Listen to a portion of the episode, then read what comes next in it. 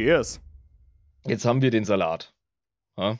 Jetzt Jetzt haben wir den Salat. ist Horus tatsächlich am Aufmarschieren nach Terra und er belagert den Laden. Knallhart. Das machen wir jetzt äh, relativ kurz. Das, Aber wir haben Rogel Dawn am Start. aber wir haben Rogel fucking Dorn am Start. Den Obersand. Ich habe nicht vergessen, ich habe unseren Rogel Dawn nicht vergessen, wie der Imperator genau den mitgenommen hat auf Terra. Genau. Das ist ein riesiges Ding. Das ist wichtig.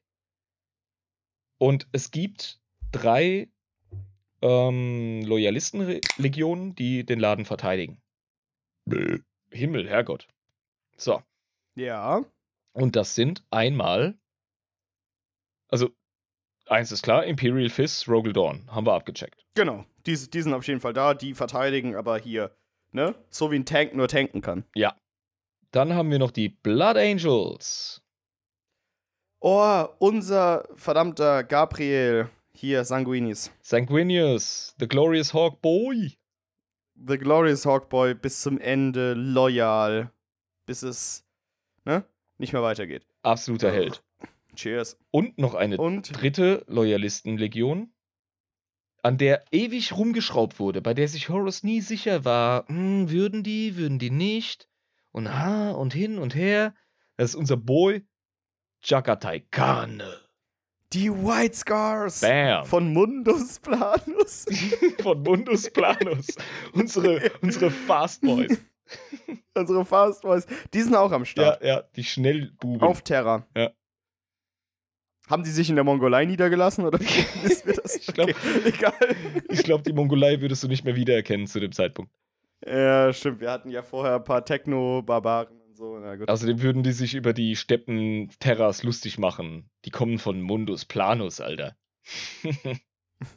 Nomen est Omen. Okay, weiter. ja, Also, wir, wir haben die. Genau. Wir haben. Äh, genau. Wir haben Jagata Khan. Wir haben Sanguinius. Und wir haben natürlich unseren Rogel Dawn. ja. Und eine Sache dürfen wir auch nicht vergessen, warum die Verteidigung Terras überhaupt so gut geklappt hat, beziehungsweise spezifisch gesagt die Verteidigung des imperialen Palasts. Denn da gibt es immer noch eine Gruppe von Eisenhebern und äh, Fitnessstudio-Bros. Moment, darf ich sagen? Ja, gerne. Die Custodies. Bam. Exakt. Die Imperial Custodies. Ja. Die Legio Custodes, die absoluten, Äh, Legion der Custodies, genau. die absoluten Personenschützer von Mr. Imbiss selbst. Und an denen kommt man selbst als Astartes nicht so einfach vorbei. Astartes fressen die zum Frühstück. Achso, die sind schlechter als Astartes. Nein, nein. Die fressen Ach so, Astartes ach so. zum Frühstück. Achso, die fressen Astartes, Ja, wollte ja, ich gerade ja. sagen, deswegen. ja, komisch ausgedrückt. Also Astartes kommt man denen nicht vorbei. nee, Richtig. keine Chance, Alter. Nein, nein, nein, nein, nein. Da wäre ja sonst ein Fehler im System. Ich weiß nicht, wie es dir der geht, Imperator, der, der denkt ja schon nach. Ja. aber ich würde erneut öffnen. Ich habe gerade geöffnet, während du geredet hast. Du wirst das, während du die Post-Pro machst, im Hintergrund dieses Zischen noch hören. Okay, wahrscheinlich. Und dann findet er es knallhart raus. Und äh, meine, lieb meine lieben Zuhörer, äh, ihr seid auch angehalten, als kleines Spiel in den Kommentaren, wo auch immer das möglich sein wird, äh, die Minute und die Sekunde anzuzeigen, wann ihr das Zischen hört. Und wir können gucken, ob das stimmt. Nee, die sollen einfach Vielleicht mittrinken. Gebt den leise. Leuten keine Hausaufgaben auf, ey. Die haben Feierabend, die wollen einen gediegen Podcast hören. Ja, nur als Tipp. ich will denen ja jetzt nicht irgendwie eine Vorgabe machen. Lass die so, nicht nach gut. obvious Easter Eggs kramen, das ist doch albern. Also ich mache jetzt mal auf hier für dich und für Ja, Terra. okay. Für Terra und für den Imperator. Ja, schauen wir mal, wie das ausgeht. So, auf diesen Punkt haben wir jetzt fünf Folgen hingearbeitet. Tatsächlich. Mhm. Das ist, Jetzt sind wir mit unseren Verrätern vor Terra. wäre das jetzt die Bibel, dann wären wir beim Buch der Offenbarung. No. Jetzt geht die Scheiße los. Wir haben unsere drei Legionen, die Terra verteidigen, zusammen mit den Custodes. Mhm. Es, Aber gegen acht Legionen. Ja. Nee, Word- Wordbearers sind gar nicht dabei. Gegen sieben. Oder sind die mitgegangen, die Wordbearers? Wordbearers glaube ich, sind entweder die Ultramarines noch am Pinnen, weil es super wichtig ist, oder auf dem Mhm. Weg. Wer auf jeden Fall fehlt, ist, das sind erstmal die Thousand Suns, glaube ich. Ja, klar, die sind ja noch im Warp. Das ist ja, das ist ja klar. Genau. Aber wir haben es trotzdem zu tun mit den Iron Warriors. Wir haben es mit den Night Lords zu tun, Mhm. mit der Alpha Legion, mit den Sons of Horus, mit den Emperor's Children, mit den World Eaters und der Death Guard. Ob die Wordbearers dabei sind, keine Ahnung. Du bist so Aber sieben. viel besser als ich. Ich hätte das jetzt gerade wirklich nicht auf die Kette gekriegt. Dankeschön. Ja, aber ich habe das abgelesen. Also alles gut. du Hund. Nun. Wir haben allerdings noch ein Ass im Ärmel, wenn wir uns als Loyalisten bezeichnen. mhm. Da gibt es nämlich noch zwei Legionen, die sind auf dem Weg zurück nach Terra. Das sind einmal die Space Wolves und die Dark Angels. Ja. Ryan L. Johnson, unser Ritter. Genau. Wo war der denn unterwegs während der ganzen Äh, Scheiße? Crusaden, okay, ja gut, der, der hatte zu tun, alles klar. sage ich jetzt einfach mal. Ich werde, Ich meine, es gab ja, ich werde geactualied werden und das ist in Ordnung. Dann lerne ich noch was. aber ich meine, es gab ja während der Zeit relativ wenig anderes zu tun als Primarch. Ja. Wenn, man, wenn, wenn die die Aufgaben hätten erfüllen, also hätten, hätten sie die Aufgaben erfüllt, hätten sie einfach weiter crusadet.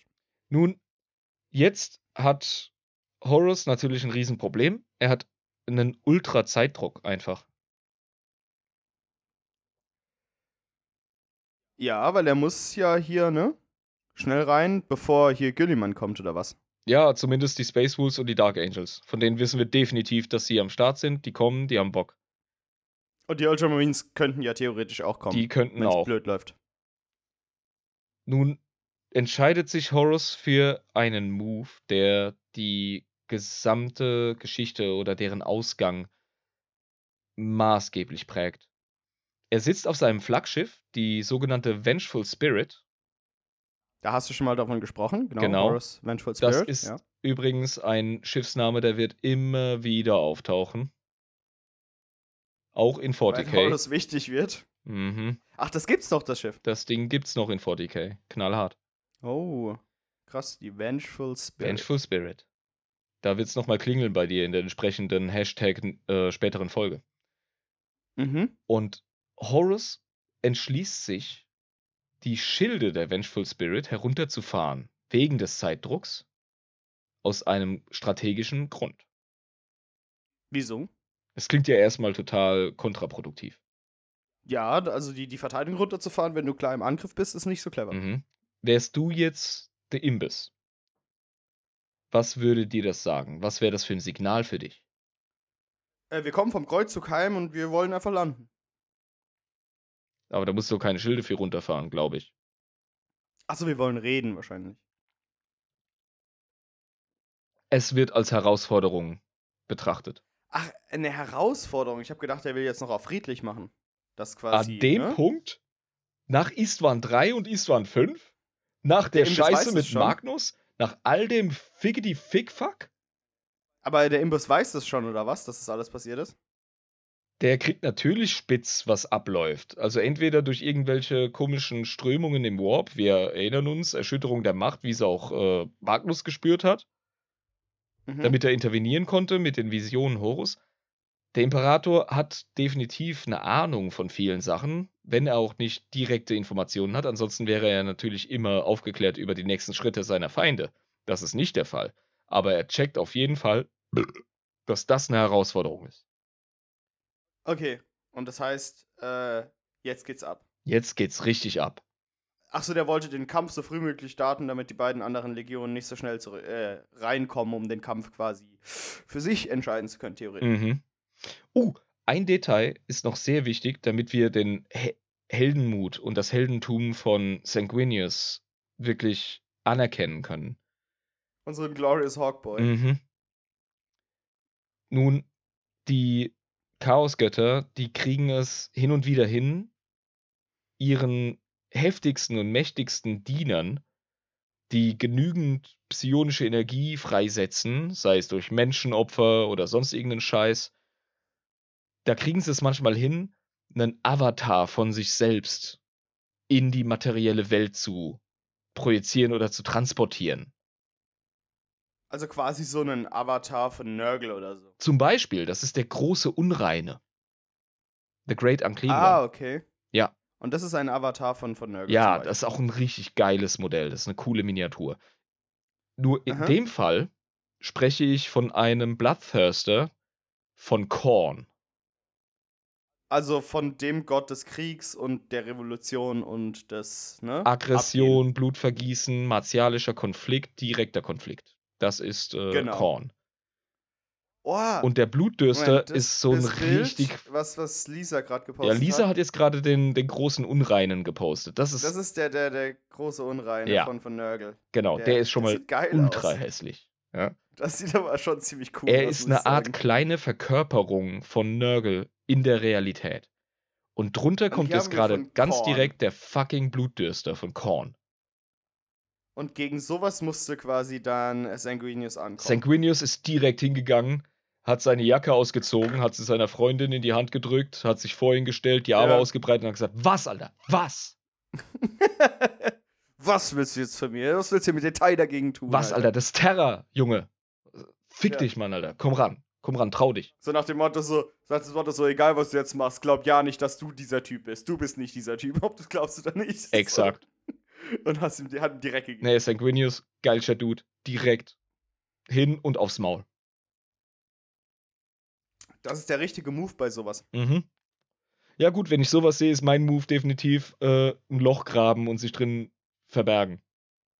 Aber du bist auch kein, kein Primarch. Also, ne? Eben. Und Man muss, man muss mal die Kirche im Dorf lassen. es hätte sich wahrscheinlich auch jeder andere Primarch pflichtbewusst drauf gestürzt, auf diese Erscheinung.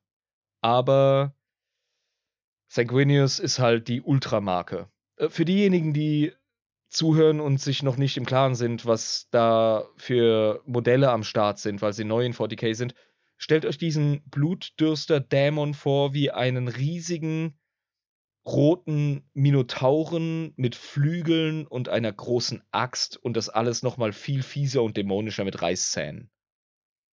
Mit sehr vielen, ähm, sagen wir mal, Schädeln und offener Haut und Muskelfasern und. Also das Artwork in fies. 40k sucht seinesgleichen. Das ist einer der Gründe, warum mich dieses äh, Universum so dermaßen in den Bann gezogen hat.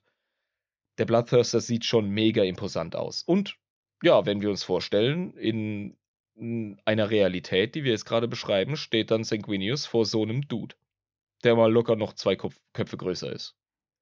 Und haut ihm trotzdem den Schädel weg. Und die kloppen sich wie verrückt. Die gehen aufeinander los. Also da kann McGregor noch was von lernen. nice. Und das ist tatsächlich eine Marke, auch für einen Primarchen. Also so ein, so ein Dämon, so ein großer, das ist eine Riesennummer. Sanguinius schafft es, den Blutdürster zu erschlagen, ihn zu besiegen, thront kurz auf seinem Kopf stehend, in all seiner Hawkboy-Glorie, wie es sich halt für Mhm. Sanguinius gehört. Er ist ja schon ein kleiner Poser, so sehr wir ihn lieben. Ah, Ich meine, ich mein, guck ihn dir doch an, der sieht wirklich aus wie ein Erzengel. Also wenn du da, würdest du dann nicht pausen mit dem Aussehen? Sei mal ehrlich. du musst kurz innehalten, damit jemand ein Foto schießt, damit man weiß, wie die verfickten Statuen später aussehen sollen. Was wichtig ist zu wissen, Sanguinius ist nach diesem Zweikampf geschwächt. Also Mhm. der hat definitiv auf die Phrase gekriegt. Ja. Da beißt die Maus keinen Faden ab. Ja. Nun zurück zur Action, zur großen Action. Horus hat, wie gesagt, die Schilde der Vengeful Spirit runtergefahren. Der Imperator verliert keine Zeit. Er musste übrigens, das ist wichtig zu erwähnen, das habe ich vergessen, als die psionische Barriere von Magnus zerrissen worden ist in seiner Dummkopf-Aktion, Mhm. Musste sich der Imperator selbst auf den sogenannten goldenen Thron setzen. Das ist das Gerät, mit dem er versucht hat, den Webway klarzumachen. Ach so, der hat sich einen Thron gebastelt als Werkzeug, um den Webway zu erschaffen? Genau. Das, Ah. das Ding amplifiziert psionische Energie und damit kann er den Webway so ein bisschen besser erforschen, vielleicht domestizieren und eben in eine nutzbare Form Ah. bringen. Was, was Ah. genau er im Bastelkeller gemacht hat, Stell dir vor, dein Vater kriegt einen Herzkasper oder, oder geht Kippen holen und kommt nie wieder zurück und du kommst in seinen Bastelkeller und siehst ein halbfertiges Projekt. Du wirst nicht schlau draus. Ja, ja, klar. Und in dem Zustand ist der goldene Thron. Also wirklich sowas, der, der Imperator muss daran weiterarbeiten, sonst, weil sonst wird das einfach nichts. Genau. Aber jetzt sieht er die Notwendigkeit oder hat die Notwendigkeit gesehen nach Magnus äh, Bubu, das er da gemacht hat, ja. musste er sich auf den goldenen Thron setzen und seine verfickte psionische Energie einfach darauf verwenden, dass die scheiß Fotzen Drecksdämonen einfach nicht Terra überrennen. Weil der ja, wie gesagt, diesen Riss aufgemacht hat, äh, der der Magnus durch seine Dummkopf-Aktion, durch seine kleine. Klar, er wollte warnen, aber ja, jetzt, jetzt hat, hat halt äh, Terra ein ganz anderes Problem und der Imperator auch. Exakt. Und da, da muss er halt seine Energie drauf verwenden, genau. Und jetzt hockt der Imperator auf dem Thron und, und Horus lässt die fucking Schilde von seinem Flaggschiff runter. Und du denkst dir, Ja, und der Imperator denkt sich so, Junge, weil ich habe nur zwei Arme, Alter, was soll ich machen? exakt. so, ja. Und sein, seine Hand reicht schon an die Wand, an, zu dem Nagel hin, an dem der Vatergürtel hängt, den er braucht, um seinen aufmüpfigen Sohn mal so richtig windelweich zu prügeln. ja, aber mal die größte Prügelei, die er jemals erlebt hat. Die Tracht Prügel seines Lebens. Ja. Was macht er? Mir kommen schon fast die Tränen. Er geht zu seinem besten Kumpel, Malkador, Mercator. mhm, und sagt: Digga, hock dich mal bitte auf den scheiß elektrischen Stuhl. Und musste ihn umbringen. Nein, du musst jetzt mal kurz meinen Platz hier auf dem heißen Stuhl, musst du jetzt kurz mal halten. Ich Mhm. muss den Horus vermöbeln. Geht nicht anders. Sorry, Digga. Ich weiß, du bist nur ein Mensch. Für dich ist es total die psionische Auszehrung. Es ist mega schlimm. Ich verlange gerade echt viel von dir. Und Malkador direkt Brofist. Alter, kein Ding. Mach. Mach vorwärts. Oh, wie, oh, wie cool. Geh hin. Mach das. Das ist das Mindeste, was ich für dich tun kann. Also, der hat wirklich gesagt: Yo, hier, es gibt Dinge, die sind größer als ich. Das muss jetzt getan werden, auch wenn mein Kopf platzt. Vermöbel den Scheiß, Horus. Ich glaube an dich. das große religiöse Thema, das sich durch 40k zieht. Selbstaufopferung. Mercador hockt sich auf den fucking goldenen Thron, wird da drauf installiert von den Tech Priests und es macht Zisch und Zam und Zabam und Bam und er kämpft psionisch gegen 50.000 Dämonen der Niederhöllen an und, ah, Ja. und hält durch, hält tapfer durch. Aber er weiß, er wird es nicht überleben, aber er muss halt so weit durchhalten, wie es geht. Er merkt vom ersten Moment an, dass es ihn umbringt. Ja. Der Imperator macht so diese coole Kopfbewegung, wo du den Nacken knacken lässt, weißt du? Ja, so. Nimmt seinen Gürtel und ab geht die Fahrt. Nimmt den Gürtel und sein Flammenschwert und geht auf die Vengeful Spirit. Zusammen mit, so viel ich weiß, ja, er nimmt Sanguinius mit, definitiv. Mhm. Und Jakatai Khan ist meines Wissens nach auch dabei. Okay. Und äh, natürlich haben wir Rogel Dawn als Verteidiger der Erde unten gelassen, weil er ist der Verteidigungsking. Ich sag dir eins, der Oberautist hatte noch nie so viel zu tun wie zu diesem Moment. Aber das ist genau seine Aufgabe, die er jetzt gewachsen ist. Seine Inselbegabung dazu zu verwenden, Exakt. um zu verteidigen, zu verteidigen, zu verteidigen. Das ist genau sein Job. Dafür wurde er gemacht. Ja. Der Imbiss und seine Entourage landen per Teleportation auf der Vengeful Spirit. Übrigens, ähm, Teleportation funktioniert in 40k ähnlich wie Warp-Reisen von Schiffen. Du machst so einen kleinen Trip durch den Warp, Mhm. aber halt einen kleinen. Aber so, also brauchst du keine Navigatoren für. Machst du halt ganz schnell. Ja, wenn du, wenn du psionisch begabt bist oder äh, ungefähr weißt, wo es hingeht, dann klappt das schon. Mehr oder weniger. Mhm. Mhm. Jetzt landen die auf dem Schiff und sind natürlich ein bisschen verteilt. Denn ja, der Warp, ne? Ist keine genaue Wissenschaft. Ist Ja, eher Kunst. aber, aber trotzdem bist du drauf. Aber trotzdem bist du drauf. ja, ja, die sind am Start. Und Horus lässt die jetzt so ein bisschen durchs Mäuselabyrinth laufen. Schließt da mal Mhm. die Luken und macht da mal welche auf. Schickt. So wie, de, wie der Endboss, der quasi, äh, ne? Du musst so durch einen Dungeon und da gehen die ganze Zeit die Fallen runter und hörst so, ha, ha, ha, ha, ihr werdet mich niemals kriegen, ha, ha, ha, und schmeißt denen so Gegner entgegen und so ein Zeug. Ja, genau, zwischendrin so die Voice-Bits. Ja, genau. Ihr seid noch nicht mal close, haha, und überhaupt. Und Ja. Das. Ihr gebt lieber jetzt auf, bevor es zu spät ist. Die geben natürlich Ja. ihr Bestes, um auf die Brücke der Vengeful Spirit zu gelangen. Mhm. Der erste, der dort ankommt, ist Sanguinius. Unser Hawkboy. Unser glorious Hawkboy. Der ultra geile Erzengel, Krieger, Nahkämpfer, Schlag mich tot. Der gerade einen fucking Blutdürster besiegt hat. Mhm. Der ist Truffis Messer, der Bock. Und der steht vor Horus und denkt sich nur, du dumme, dumme Bitch. Was ist eigentlich dein Scheißproblem? Ja, weil Sanguinius eigentlich gar nicht mitbekommen hat, was los war. Sicher wurde er gebrieft, aber trotzdem ist es ja unbegreiflich. Ja, ja, klar. Also er war ja nicht dabei. So, wa warum verrätst du jetzt unseren Papa? Was ist denn los mit dir? Und da gibt es halt diesen Dialog zwischen den beiden. Horus versucht nochmal Sanguinius zu überzeugen mit seinem Charme und mit seiner Logik. Sagt ihm Mhm. ganz klar, was Phase ist und was er gesehen hat und was er weiß.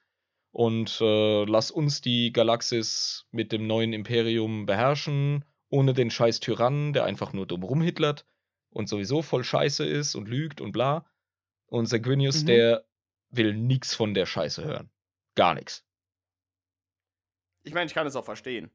Weil es kann ja auch genauso gut sein, dass der Horus die ganze Zeit nur Ausreden erfindet, um äh, selbst an die Macht zu kommen. Ja, wie es halt mit Chaos-Dienern manchmal so läuft. Ich will nicht zu parteiisch Ja. sein, liebe Zuhörer, aber ja, da ist schon mal was dran. Also ich meine, wir, wir, wir können schon sagen, dass Horus unwissend, aber halt trotzdem das, was er tut, äh, er ist zum Chaos-Diener geworden. Ich meine, der Also Latteguschel, der, der Lattenjupp, der Jesus, der hat ja am Ende auch gesagt, vergib ihnen, Herr, sie wissen nicht, was sie tun. Ja, der Jada. ja, Wir nehmen ja. auch ganz, ganz viel Christentum wahr in der 40k-Geschichte hier. Ich will es niemandem versauen, aber die Mythologie ist sehr westlich in dieser Geschichte. ja. Dennoch triffst du Entscheidungen und musst die Konsequenzen ziehen. Und das ist bei Horus definitiv der Fall. Eben genau. Und wenn du halt als Horus so eine dumme Entscheidung getroffen hast, dann musst du halt einfach mit den Konsequenzen leben. Das heißt, dass Leute dich umbringen wollen für die Scheiße, die du halt Genauso wie der Imperator mit seinen Konsequenzen immer leben musste, seit es ihn gab, 8000 vor Christus. Ja, genau. Nun, Sanguinius und Horus stellen irgendwann fest, viel zu reden gibt es nicht mehr, jetzt gibt's aufs Maul. Aber heftig. Ab geht's. Und es ist ein krasser Kampf. Der ist wirklich juicy beschrieben, der ist sehr episch und wirklich traurig. Das ist, Horus und Sanguinius waren übrigens echt dicke Bros.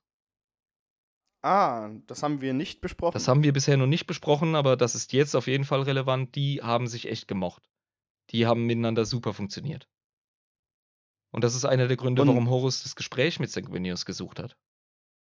Achso, und deswegen wollte er eben sagen, hey Bruder, geh doch einfach mal ein paar Schritte zurück, ich erkläre dir die ganze Situation, was hier los ist. Mhm. So, ja. Eben. Naja, es kommt auf jeden Fall zum Brawl und Sanguinius ist leider so verletzt und geschwächt von. Er ist geschwächt, weil er halt gegen den Dämonen-Avatar, also gegen den Gottes-Avatar gekämpft hat. Exakt. Das ist einfach eine Riesennummer gewesen und die hat ihn vollkommen zermöbelt. Und Horus ist jetzt mittlerweile sogar ein noch krasserer Fighter, als er vorher schon war, weil jetzt hat er noch die magische Kraft, die Energie der Chaosgötter auf seiner Seite. Der hat noch Warp Mhm. Power wie blöd. Ja, Ja. weil das Ritual beim äh, Schlangen-Lodge, beim Snake-Lodge, äh, Serpent-Lodge, so rum, äh, war ja nicht einfach nur ein Ritual, um wieder heile zu machen, sondern auch ein Ritual, um ihm quasi diese äh, Kräfte des Warps einzuverleiben von den Göttern. Und was danach noch irgendwie an Ritualen oder sonst was abgegangen ist, will ich gar nicht wissen. Ja. Also der ist auf jeden Fall super fit, der Horus. Und der, Ja, ja, der hat, der hat seine, der, der hat seine, seine Gym-Aufenthalte auf jeden Fall spirituell gemacht, ne? Der definitiv, hat, der hat Gewicht gehoben. der macht Sanguinius halt platt. Der bringt ihn um. Sanguinius ist dann quasi neben Ferus Manos der Zweite, der ins Gras beißt. Genau. Ein weiteres Opfer, das von der Horus Heresy geschluckt wurde. Und zwar einer der besten. Ja, das ist super sad. Jetzt Der gute Sanguinius. kommt es dazu, dass der Imperator auch mal endlich den Weg zur Brücke findet, der feine Herr. Hat sich aber ganz schön Zeit gelassen hier. Er hat wahrscheinlich sein Oh Bestes getan. nein, hier ist das Bild mit dem toten Sanguinius. Da liegt er, da liegt er, der Nein. Hawkboy. Ja, Lisa, warum tust du mir das an? das ist wichtig. Du musst Nein. es spüren, du musst es fühlen, Jabba. Ja. Das ist der einzige Weg, dich in die 40k-Fandom reinzuholen und dich zu initiieren. Unser Glorious Hawkboy. Jetzt liegt er da. Horus, du Schwein. Was hast du mit unserem Boy gemacht? Jetzt liegt er da, gebrochen und kaputt und Baba Imbiss tritt auf die Bühne und sagt, Mit dem Gürtel und dem Flammenschwert in der Hand. aber richtig, sowas richtig von sauer. ready. Sowas von ready. Sagt so, Horus. Wahrscheinlich im selben Tenor wie Sanguinius. Dumme, dumme Bitch. Was machst du hier eigentlich? Was zum Teufel soll die ganze Scheiße hier? Ich hab dich geschaffen, ich hab dich ernährt. Ich hab dich in meinem Haus schlafen lassen. Du warst mein Sohn. Was habe ich dir jemals getan? Ich hab dich geliebt. Wir waren zusammen auf dem Schlachtfeld. Unzählige Planeten haben wir zusammen Rücken an Rücken eingenommen. Und das ist der Dank dafür? Ja, und dann gibt es natürlich einen Dialog, der jetzt den wiederzugeben wäre unsinnig. Das ist das Bild. Jetzt hast du das Hier- ikonischste Bild von der Vorgeschichte zu 40k überhaupt auf dem Schirm. Viele kennen es. ist das ist das teuflische Wesen der Horus? Das ist mittlerweile Horus. der hat sich aber ganz schön verändert. Der ist auf jeden Fall jetzt so richtig gewarpstrudelt. Ah, ja, okay. Na gut, Und okay. dieses, Das- dieses Bild das heißt- übrigens, wer es nicht kennt, kurz zur Beschreibung, es ist ein sehr ikonisches Bild, das hängt wahrscheinlich bei vielen 40k-Fans eingerahmt an der Wand. Du siehst den Imperator mit seinem Lorbeerkranz, Heiligenschein, in seiner ganzen Glorie, in seiner goldenen Powerrüstung mit dem Flammenschwert und seiner goldenen Powerclaw in der anderen und siehst Horus quasi fast über ihn stehend, thronend über dem kaputten Sanguinius mit seinem mit seinem fetten Streitkolben und einer noch krasseren Powerclaw. also Energiekrallen Mhm. sind offenbar ein Riesending. Und, Und er ist doch noch größer als der Imperator mittlerweile. ja, so wird er auf dem Bild auf jeden Fall dargestellt. Ja. Und wie gesagt, es gibt einen Dialog, der ist offenbar hochtheatralisch und wichtig für den Plot. Den klemmen wir uns. Es kommt auf jeden Fall zur Schlägerei. Lisa hat geschrieben, Absatzschuhe. True. Der bescheißt. Horus wollte sich schon wieder größer machen, als er Der ist. bescheißt wie Louis der 14. Und Ja. True. die, die Mega-Hauerei einfach. Also der, der ultimative, epische Endkampf zwischen dem Imperator und Horus. Seinem gefallenen Sohn. Und die geben sich gegenseitig aufs Fressbrett. Ja, ich glaube, die ganze Galaxie hat's gespürt. Ich glaube, die Elder haben kurz ihr Popcorn fallen gelassen und haben sich gedacht, uh, fuck, Monkai gehen steil, Alter, da- was geht ab? Passiert jetzt gerade was. Okay. Und dann haben wir nämlich hier den, den Imperator auf dem Bild mit seinem riesigen Flammenschwert, wie er gegen eine Blitzwand bei äh, Horus schlägt oder so. Eben, Horus kann jetzt natürlich ultra die geilen Sea-Attacken anwenden, die normalerweise der Imperator selber beherrscht wie blöd, als Oberpsioniker. Dementsprechend sind die jetzt wirklich mehr oder weniger auf Augenhöhe.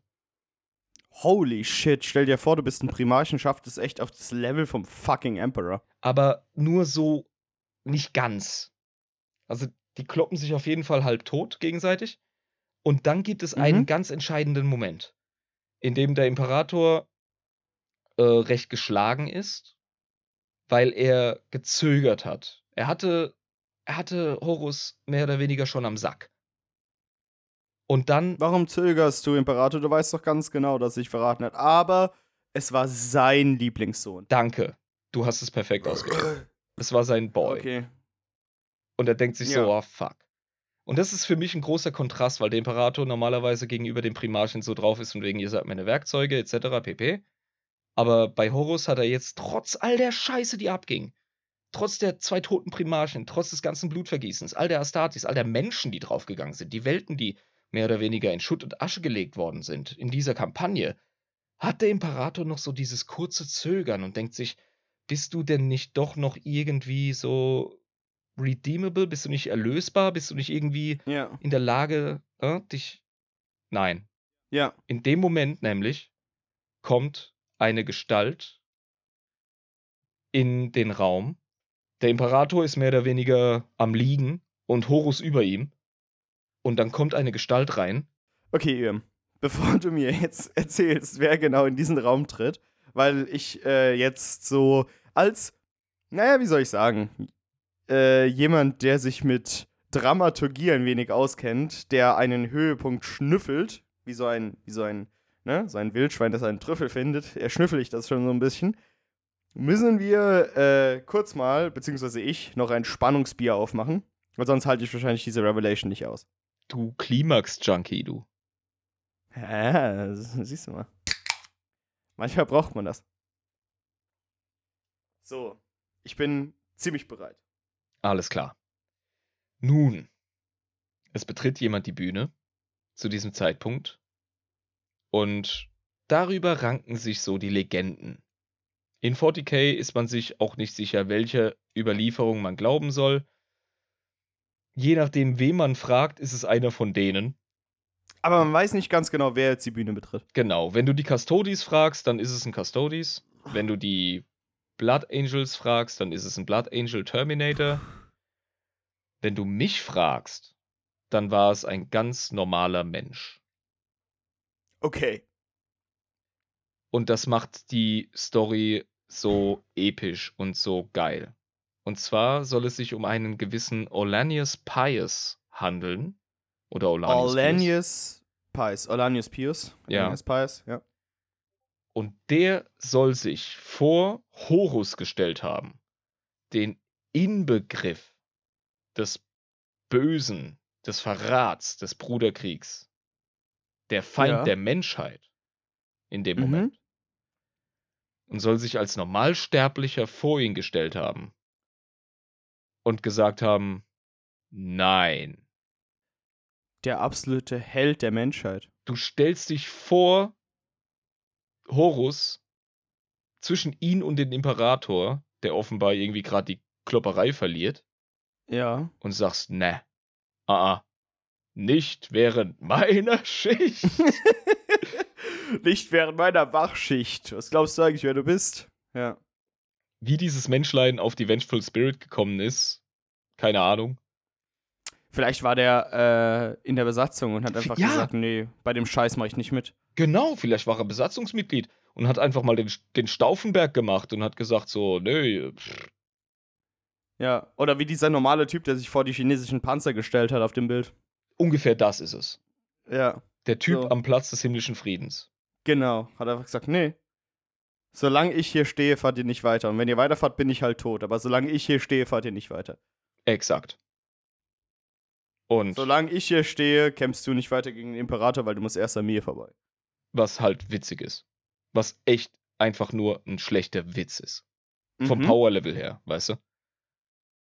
Also genauso logisch. gut, wenn ich jetzt irgendwie, keine Ahnung, ich hätte im Garten, hätte ich irgendwie einen Ameisenhaufen und ich habe vor, den jetzt irgendwie zu bekämpfen mit irgendwelchen Giften oder sonst was oder heißes Wasser.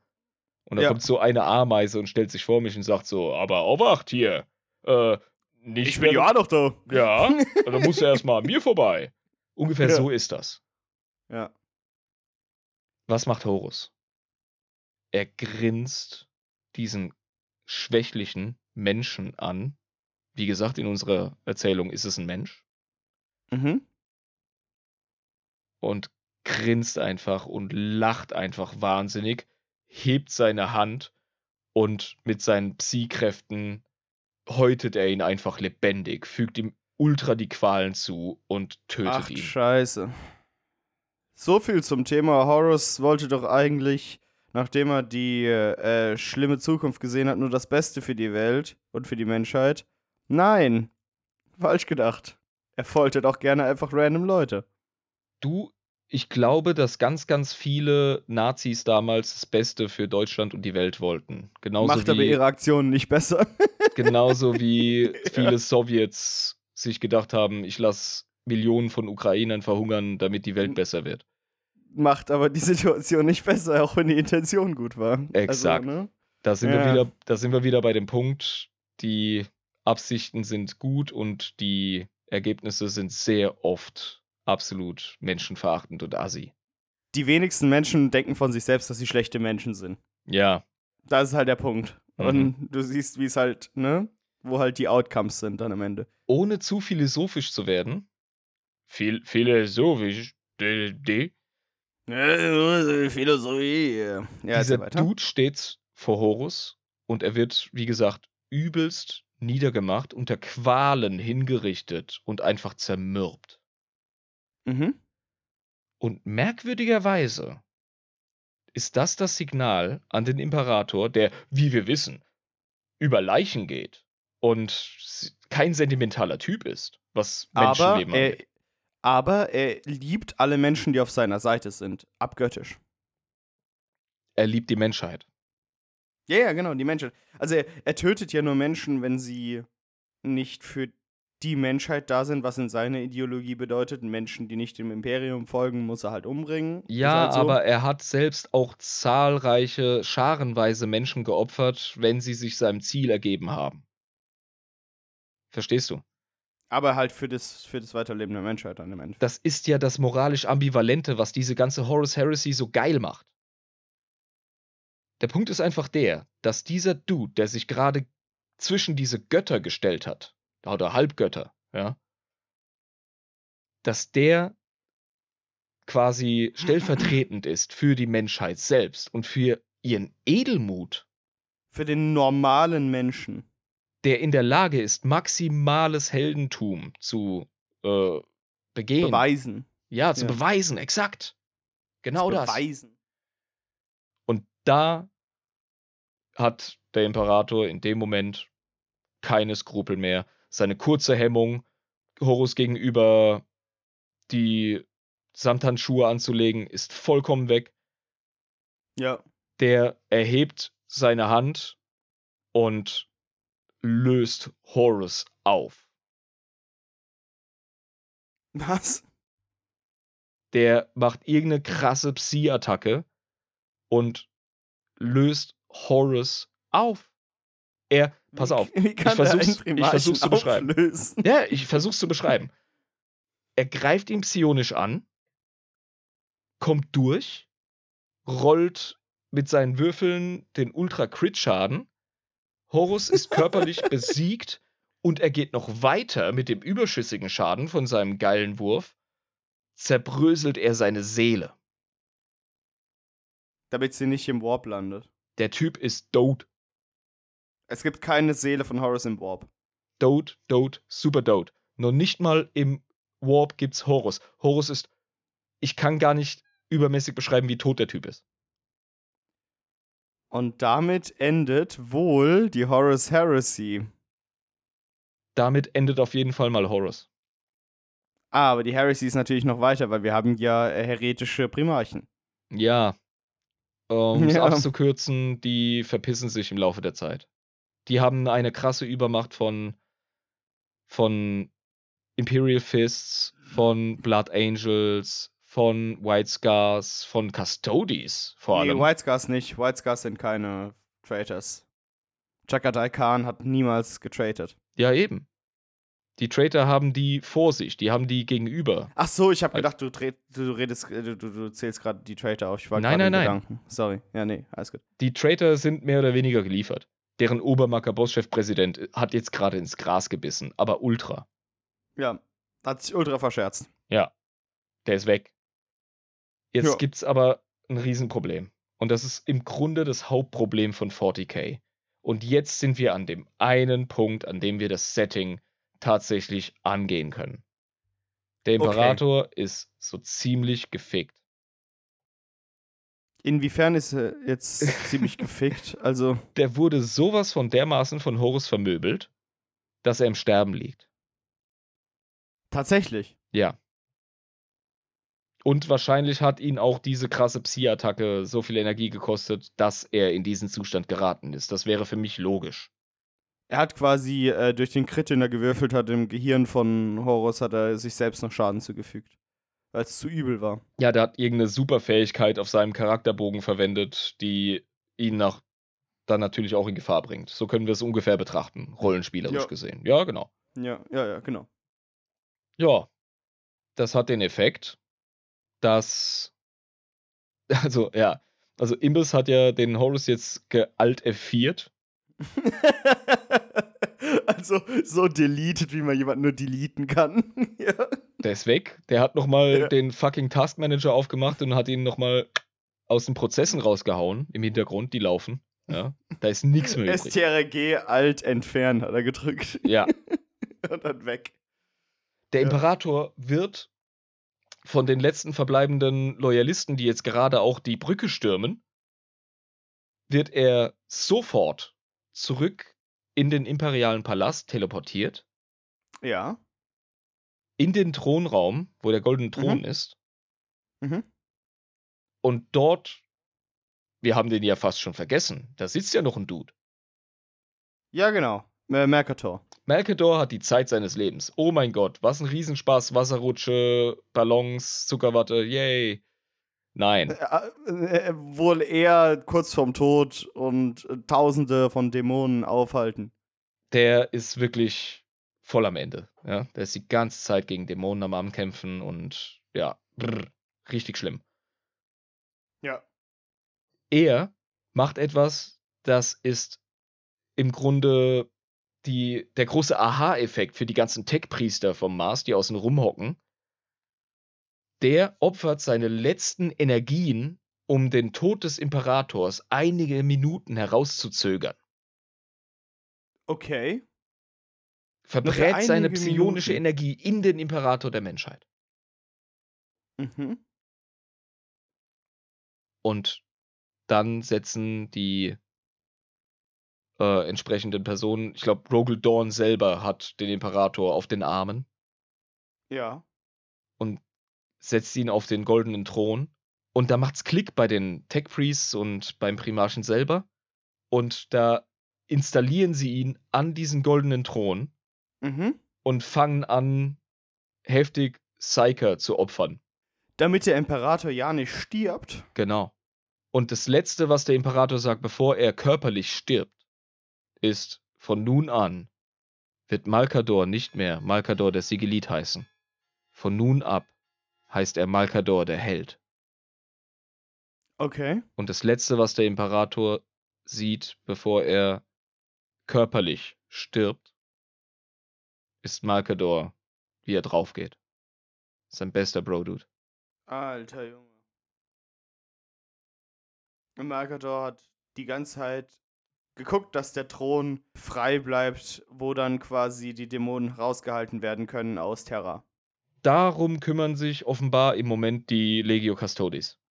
Die stopfen gerade physikalisch die Löcher und bekämpfen Dämonen. Okay, und das heißt, der Imperator sitzt jetzt auf dem goldenen Thron auf Terra und wird von Psionikern am Leben gehalten? Im Universum von Warhammer 40k ist es notwendig, dass täglich 100.000 Psioniker geopfert werden, damit der goldene Thron weiter sprittert. Okay, Moment, ich habe hier ein Bild von Lisa. Das ist der Imperator, wie er tot ist auf dem goldenen Thron. Sag doch nicht, dass der Imperator tot ist, auch wenn er Also, tot ist. Er ist körperlich tot, geistig nicht. Seine psionische Präsenz ist unwiderruflich da. Dem geht's gut. Dem geht's gut, schreit sie. Das ist, das, ist wie, das ist wie wenn ich irgendwie nach zwei Flaschen Wodka und acht Jägerbomben irgendwo auf dem gut. Waldboden lieg bei einer Grillhütte und Leute sagen, ach, der Jabba, der liegt da schon seit zwei Stunden, den müssen wir nicht aufhelfen, dem geht's gut. Jabba, Jabba, wie kommst du nach Hause? Eis okay, Kanu fahren. Ja, macht ihr mich keine Sorgen, mein Fahrrad finde ich noch. Das ist Ja, jetzt gut. gerade das ikonische Bild des Gottimperators der Menschheit in 40k, das viele kennen. Das ist diese skelettartige Gestalt auf dieser riesigen Apparatur. Also, der ist jetzt nicht tot.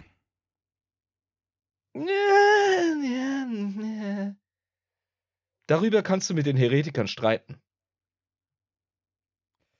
Er ist auf jeden. Fall, er hat eine Psi-Präsenz. Er ist im Warp definitiv aktiv.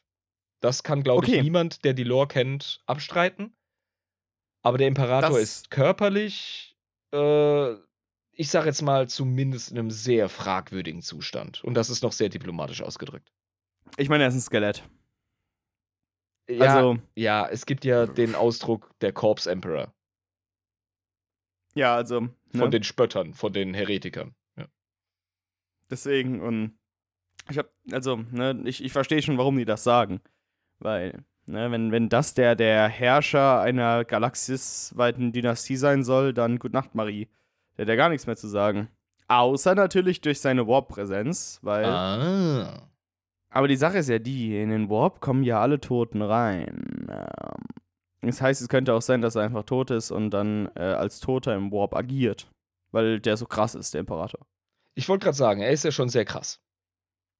Ja. Aber das ist wieder eine, eine philosophische Diskussionsrunde, wo es wahrscheinlich äh, außerhalb von der Lore geht. Ja, wo man es einfach nicht wissen so, kann. Wir, wir können gerne eine Sektion machen, Warp Nanigans, wo wir rumspekulieren. Aber das machen wir erst, wenn ich weit genug in der Lore bin, damit ich überhaupt Genau. darüber spekulieren Aber kann. jetzt ja. weißt du schon eine ganze fucking Menge. Ernsthaft. Ja, ja, ja. Und jetzt weißt du tatsächlich, wie, zumindest die Menschheit betreffend, was deren Geschichte angeht, weißt du, wo sie sind und warum sie da sind. Klar, also ich habe ich hab nicht die Einzelheiten von dazwischen, aber ich habe die Hauptevents mitgekriegt. Genau. Und das ist Das ist das Wichtigste. der Grund, warum ich dich und unsere Zuhörer jetzt durch sage und schreibe fünf Folgen gequält habe, um die Vorbereitung auf das 40k-Setting aufzuziehen. Ja, es ist auf jeden Fall wichtig, äh, dieses Vorwissen zu haben, weil wenn wir dann irgendwie angefangen hätten und ich kann mir vorstellen, dass alles bei 40k darauf aufbaut, auf diesen Grundsteinen. Ähm, Nicht alles, Ja. aber die Geschichte der Menschheit auf jeden Fall. Ich Ja. kenne kaum einen Podcast, der sich mit Lore beschäftigt, der sich dieses Mammutprojekt vorgenommen hat, von Anfang an die 30k-Scheiße durchzuziehen. Wir haben es jetzt einfach mal Ja, gut. gemacht. Hoffentlich bricht uns nicht? nicht das Genick, aber damit haben wir auf jeden Mein Fall Gott. eine ganze Menge geklärt. ich meine, es gibt Leute, die arbeiten auf das Late Game hin, Videospiel betrachtet, und es gibt Leute, die arbeiten auf das Early Game hin. Wir arbeiten auf das Late Game hin. Wir gehen alles akribisch und musterhaft durch, um wirklich die Gesamtheit von Lore zu bekommen. Wir sind die RPG-Rollenspieler, die jede Sidequest machen, bevor sie Jede. zum Boss gehen und dann vermöbeln wir ihn mit unserem Lore-Wissen. Genau. Wir machen auch wirklich alles. Und dann kann ich nämlich auch guten Gewissens sagen, hey, wenn du Ahnung haben willst von Warhammer 40k, dann brauchst du viel Zeit. Aber im Endeffekt weißt du dann wirklich alles. Wenn wir dann später in einem Podcast Und sind es und ist sagen ein können. sehr, sehr fesselndes Universum. Ansonsten würde ich den Spaß hier nicht mit dir machen. Und es macht auch mega viel Spaß. Also, es, muss man es ganz klar ist sagen. genial. Es ist, es ist mythisch, mythologisch, äh, episch, etc. Und was, wenn ich dir sage, dass du von der großen galaktischen Lore in 40k gerade einen Scheiß weißt? Naja, also ich meine, das Problem ist, die Galaxis ist ja groß und wir haben hier nur die größten Events abgefrühstückt quasi. Für die also Menschen. Und die. Menschen sind verfickte Ameisen in dieser Galaxie. Wir werden uns Und dann haben wir noch fucking Elder noch. Ja, ungefähr. genau. Ich freue mich Ja. schon darauf, dich mit Xenos-Rassen zu konfrontieren und deren Geschichte. Aber, liebe Zuhörer, seid bitte nicht geschockt. Wir werden jetzt erstmal locker machen. Wir haben jetzt wirklich so krassen Shit durchgerotzt. Wir werden jetzt die nächsten paar Episoden werden wir kleine Spotlights machen. Und ich freue mich schon enorm auf die nächste Folge. Die wird nämlich sehr, sehr amüsant. Aber und wir, werden, wir werden auch bei diesen, bei diesen unfassbaren Lore-Podcasts, wie wir sie jetzt haben, die tatsächlich auf die tiefste Lore eingehen, ähm, sind wir sehr viel auf Inhalt eingegangen und wenig auf Dummlaberei. Aber ich kann mir vorstellen, dass bei solchen Spotlight-Episoden, wo es nicht hundertprozentig drauf ankommt, ähm, alles Relevante, einfach verständlich an die Zuschauer außen Ich sag's mal so, es wird in den- zu tragen, sondern es wird ja. in den kommenden Folgen weniger spaßig. um Timeline gehen. Timeline ist immer anstrengend. Ja. Es wird, es wird um Spaß gehen. Es wird mehr Spaß machen, solche Folgen zu machen, weil du Jetzt- halt einfach dann über, über Scheißdreck reden kannst. Jetzt hatten wir eine Zeit. Menge Timeline Und ich denke, wir sind ganz gut durchgekommen. Ich finde, du hast einen riesen Job gemacht als äh, Schüler, in Anführungszeichen. Ja. Und ja, da würde ich doch mal direkt sagen, ähm, wir gehen jetzt zur nächsten Sektion über, nämlich zu unserer Abschlusssektion. Was hat Mhm. der Jabber denn heute für, Verzeihung, grausame, herzzerreißende Epik gelernt, mein Guter? Und wollen wir denn zu dem Anlass nicht öffnen? Okay. Ah, fuck. Ich habe vor dieser Sektion auch sehr viel Angst, weil ich schon einigermaßen betrunken bin, aber jedes Mal habe ich es gut hinbekommen. Irgendwann breche ich dich, Alter. Ja, irgendwann kriegst du mich. Vielleicht, vielleicht ist es diesmal so. Ich weiß es nicht, ob das, ob das so ist. Also, wir haben gelernt, dass Horus aus dem Serpent Shrine herauskommt und alle sind Hurra, hurra, hier ist unser, unser größter ähm, War Master, ist wieder draußen. Wir freuen uns alle so unfassbar sehr. Ähm, Horus denkt sich in seinem Inneren schon, dieser verdammte Bastard, mein Vater, hat mich die ganze Zeit verraten. Was zum Teufel sollte das? Er hat mich die ganze Zeit auf einen riesigen Kreuzzug geschickt, nur um meine Terrorherrschaft auf die Menschheit zu, zu hetzen. Von Erebus haben wir seitdem überhaupt gar nichts mehr gehört. Der hat sich einfach verpisst, wahrscheinlich wieder zurück zu den Birdbearers und hat seine Aufgabe getan. Ähm, dann war es folgendermaßen. Timeline-mäßig, nicht, dass wir es im Podcast besprochen haben, sondern tatsächlich Timeline-mäßig, Oh, Dankeschön. ähm, kommen wir zu Magnus. Magnus wacht auf, sieht zerplatzte Schädel um ihn rum und sagt nicht während meiner verfickten, verdammten Schicht ähm, und will natürlich direkt mit dem, mit dem Imbiss in Kontakt treten. Das ist das allererste, was getan werden muss. Also gibt, gibt keine Zeit zu verlieren. Ähm, und versucht Warp-mäßig, ich glaube nicht, dass Warp ist, aber er versucht doch, doch. äh, ir- doch, das ist Warp-mäßig. Versucht er zum Imbiss zu kommen. Telefoniert quasi und der Imbiss ist gerade in seinem Bastelkeller. Der Gürtel hängt an der Wand. Er versucht den Webway zu starten. Weißt du? Mercator steht nebendran, pfeift so ein bisschen, gibt ihm die Werkzeuge, so du, du, du, alles fröhlich, das Radio läuft, alle freuen sich, ne? Der hockt hier auf seinem goldenen Thron, den er als Werkzeug für die Kreation des Webways geschaffen hat und äh, labert halt einfach ganz gechillt mit Mercator. Plötzlich klingelt quasi nicht sein Telefon, weil er nicht durchkommt, der Magnus. Ähm, und Magnus denkt sich so, ah, da muss ich wohl größere Geschütze aufwenden und zerbricht die Kuppelbarriere, die der Imperator aufgebaut hat.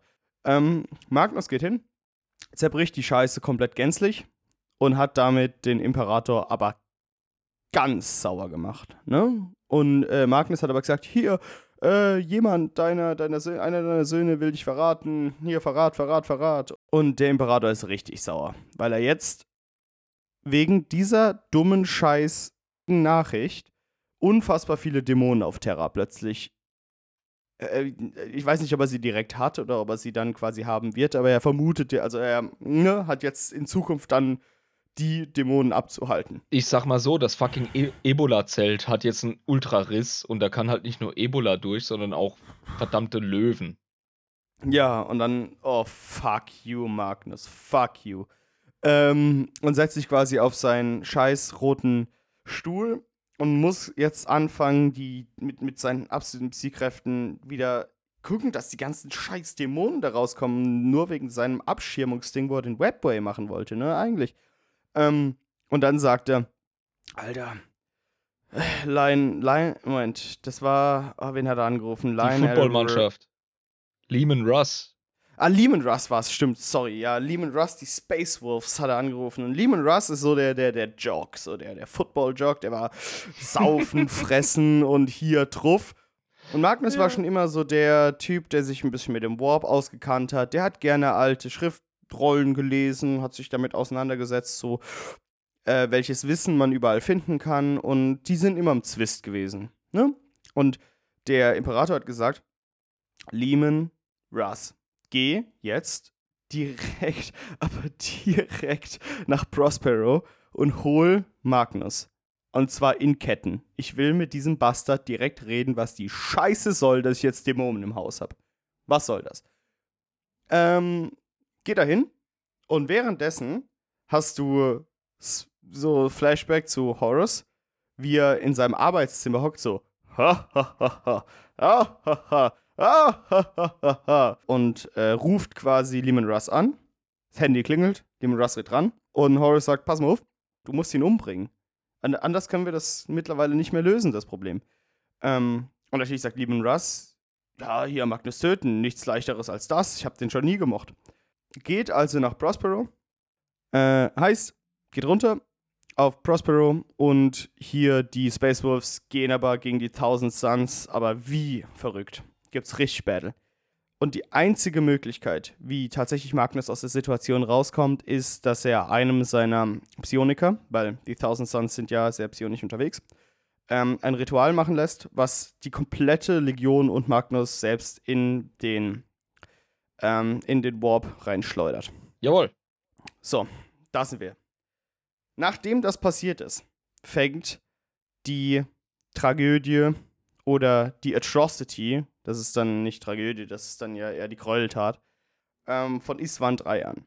Gelingt ihm sehr gut, ähm, eben einige Legionen auf seine Seite zu ziehen. Und diese Legionen versucht er nun zu reinigen. Mit reinigen meine ich, er kennt die Astartes in den Legionen sehr gut und er weiß, welche ihm wohlgesonnen sind und welche ihm loyal sind und er weiß, welche ihm definitiv nicht loyal sind, welche immer noch äh, imperiumstreu sind oder Emperor treu sind und welche auf der Kippe stehen. Du musst dich ein bisschen kurz fassen. Du bist echt gut da drin, die Details aufzuschlüsseln, aber wir haben eine Menge an Geschehnissen. Okay, weiter. Dann ganz kurz. Oh, kurzer Schluck. Okay. Runter damit. Die Leute, die äh, nicht gewogen sind und die, die halt äh, schwierig sind, rein darunter und Virusbombe drauf und kaputt mit denen. So, dann ist einer geflohen.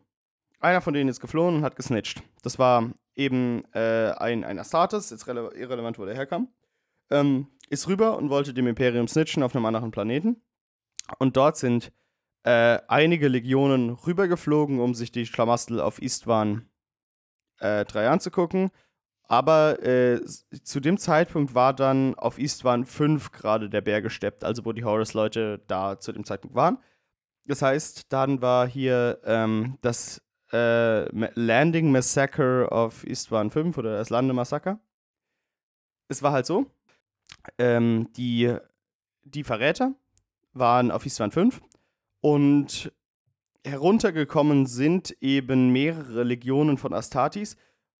Plus es haben sich halt einige als äh, Verräter erwiesen, also die Iron Warriors, die Night Lords und die Alpha Legion. Wordbearers waren währenddessen ähm, woanders und haben die äh, Ultramarines in Schach gehalten mit Gulliman, weil der halt gerade zu gefährlich gewesen wäre, um sich da einzumischen. Und leider wurde eben Manus, äh, Fer Ferus, Man Fer Ferus Manus hieß er, ne?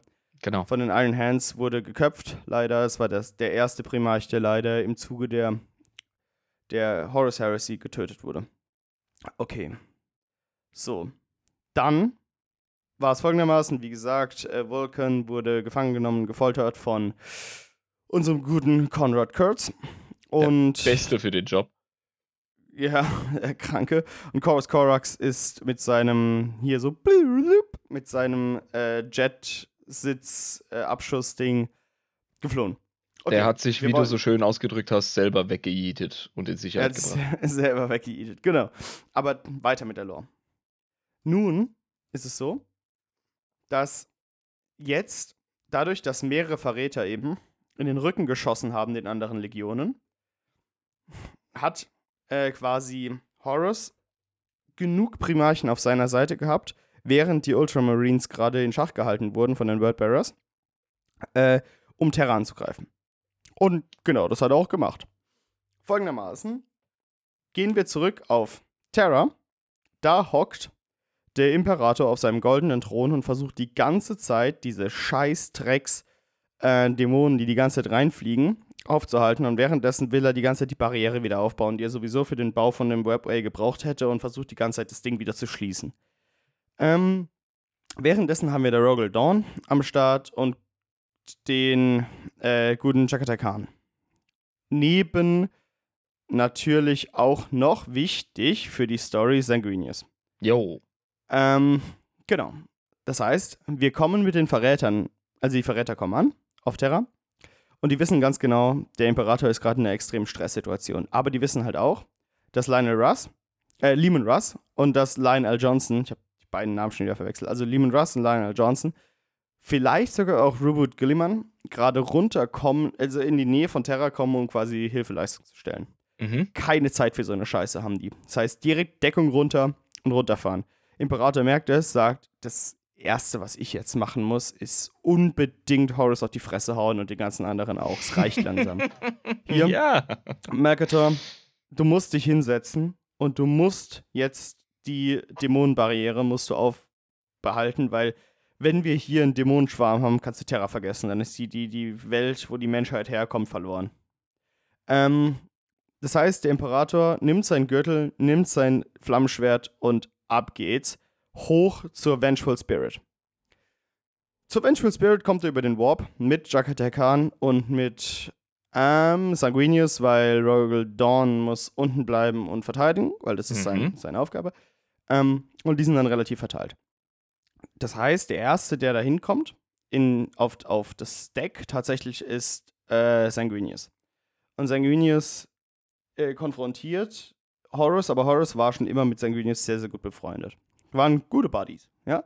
Und äh, Horus versucht die ganze Zeit Sanguinius zu erklären, du verstehst nicht, warum ich das mache. Der Imperator will uns alle ficken, der will die Menschheit in den Arsch ficken, der will, der will uns alle in die Sklaverei treiben. Kannst dir nicht vorstellen, wie schlimm das ist, was das ich gesehen habe. Und mir haben Götter gesagt, dass das passieren wird. Und es gibt Spiritualität und glaubt nicht an den Atheismus. Und ich habe Dinge gesehen, glaub mir doch, bitte, bitte glaub mir. Und äh, Sanguinius sagt, nee, Mann, ich glaub dir gar kein Wort. Und es gibt ein übelstes Gefecht. Aber Sanguinius hat vorher halt ein Avatar von Korn auf Terra ähm, besiegt und ist dementsprechend unfassbar geschwächt. Weswegen einfach der Horus den Sanguinius komplett niederstrecken konnte. Kurz darauf kommt der Imbiss persönlich hoch und sieht das, dass sein Glorious Hawk Boy, sein Good Boy, Ja. äh, quasi äh, im Graben liegt und denkt sich, dir Hurensohn zeige ich's. Aber ja. der Imperator hat trotzdem noch ein kleines emotionales Problem. Er ist zwar emotional sehr gefestigt, er ist ja auch mittlerweile 40.000 Jahre alt zu dem Zeitpunkt, also 8.000 vor Christus, 30 Millennium. ja, kommt so. ungefähr hin. Ja. Genau. Also er hat schon viel erlebt, ne? Aber das hat ihn halt besonders erwischt, weil Horus war halt sein, sein Buddy. Das war sein Winsaxel. Das war seiner, den er wirklich alles anvertraut hätte, sogar seinen Weinhof. Jo. Äh, und hat Seite an Seite einen Planet nach dem anderen mit ihm zusammen eingenommen. Kann sich noch erinnern an die Ork-Horde, wo der eine Ork ihm am Hals gegriffen hat und Horus hat den Ork zerstört. So, ne? Da war Buddy, Buddy, Bromance. Das wäre so in Ähm, einem 80er-Jahre-Film, wäre das so der Flashback mit der Klaviermusik. Genau, wo, wo quasi so mit Zeitlupe und schwarz-weißen Klaviermusik. Genau. Siehst du so, wie der, wie der Ork zerstört wird und der gute alte Zeit. rettet. Genau. Und deswegen ist der Emperor so ein bisschen schwierig gerade auf dem Fuß, weil er nicht weiß, ob er ihn jetzt direkt zusammenwichsen soll oder nicht.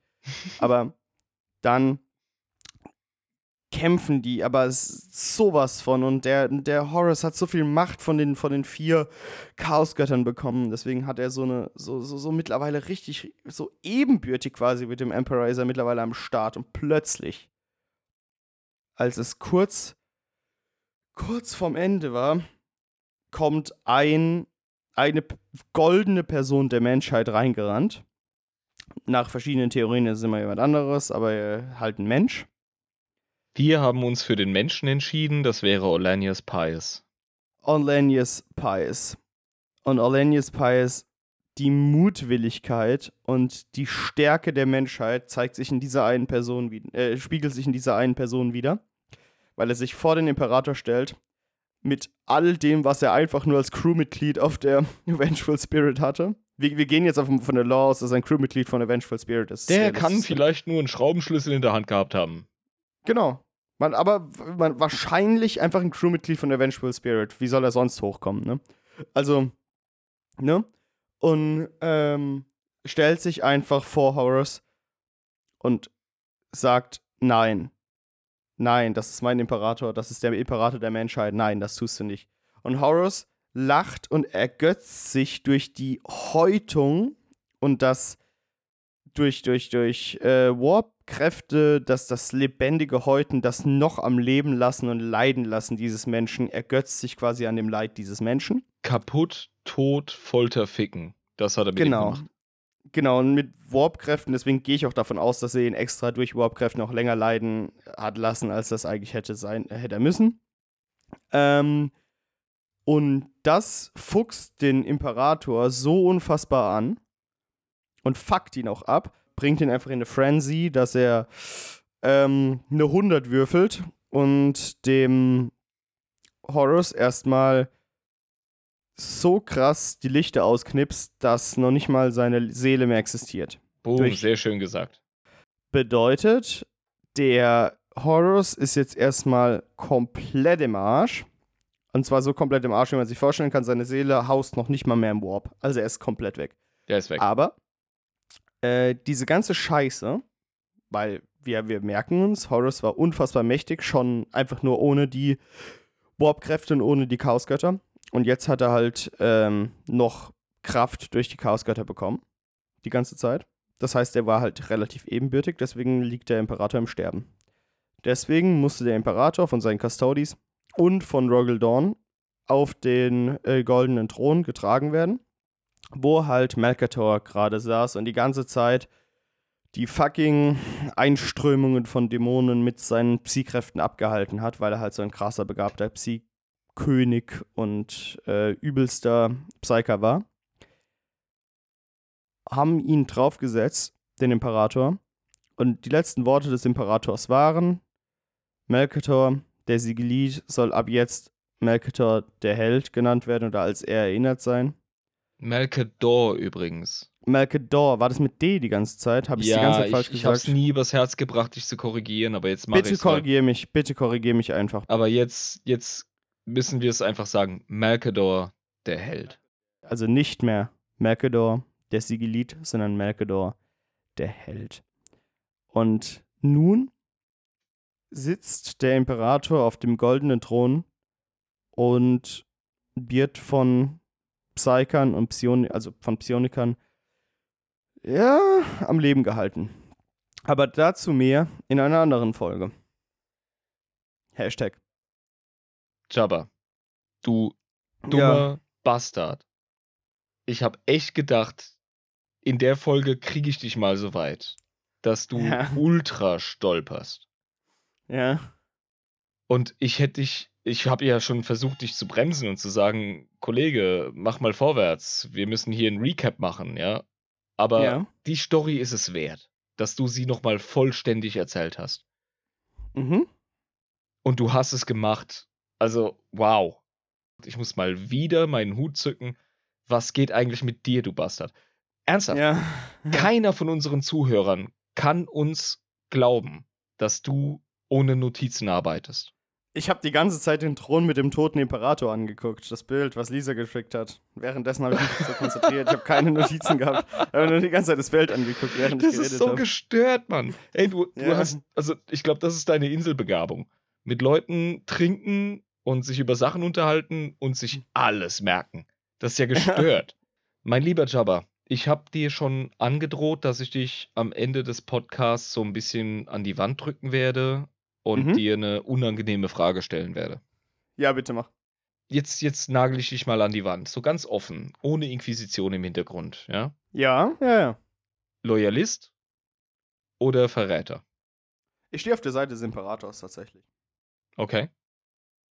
Weil ich glaube, dass die ganze Horus Heresy nur wegen selbsterfüllender Prophezeiung, äh, nur wegen Horus selbsterfüllender Prophezeiung später zu was Schlimmerem geworden ist, als es eigentlich hätte sein müssen. Das heißt, der Imperator hat in der Gestalt der Warp-Gottheiten definitiv einen, ja, vier Gegenspiele, die er verdammt ernst nehmen muss. Er hat in der Gestalt der Warp-Götter natürlich vier Gegenspieler, die er verdammt ernst nehmen muss. Aber der Imperator hat ja die ganze Zeit am Webway gearbeitet, dass er überhaupt gar nicht mehr an den Warp dran muss. also, er hat ja, Ja, versucht. hätte, hätte Land Raider Kette. Kollege, hat nicht funktioniert. Bam, jetzt sind wir in 40k. Und es ist Okay. düster. Es sieht verdammt dunkelfinster aus. Und jetzt sind wir in 40k. Genau. Und wen soll ich jetzt, auf, auf welch, wessen Seite soll ich jetzt sein? Immer noch Imperator oder Horus? Es ist kompliziert. Und das macht die Story so gut. Ja, wäre nichts falsch gelaufen, dann wäre die Story nicht so geil. Ja, wenn, wenn nichts falsch gelaufen, gäbe es kein Warhammer 40k. Genau, es heißt immer Fuck Erebus, aber Erebus ist der Ursprung dieses Settings, das wir jetzt so genießen und das wir erforschen wollen. Eigentlich der Grund, warum wir so einen riesen Spaß dabei haben, dieses Universum zu erforschen, weil sonst wäre es ein ziemlich langweiliges, ödes Universum, wo die Menschheit die Galaxie erobert hätte und gut wäre. Wir wollen Zores. Wir wollen, wir wollen Spaß. Ja, wir wollen Gerabbel, wir wollen Konflikt. Gerabbel. Es heißt 40k Endless Conflict, verdammt nochmal. Ja?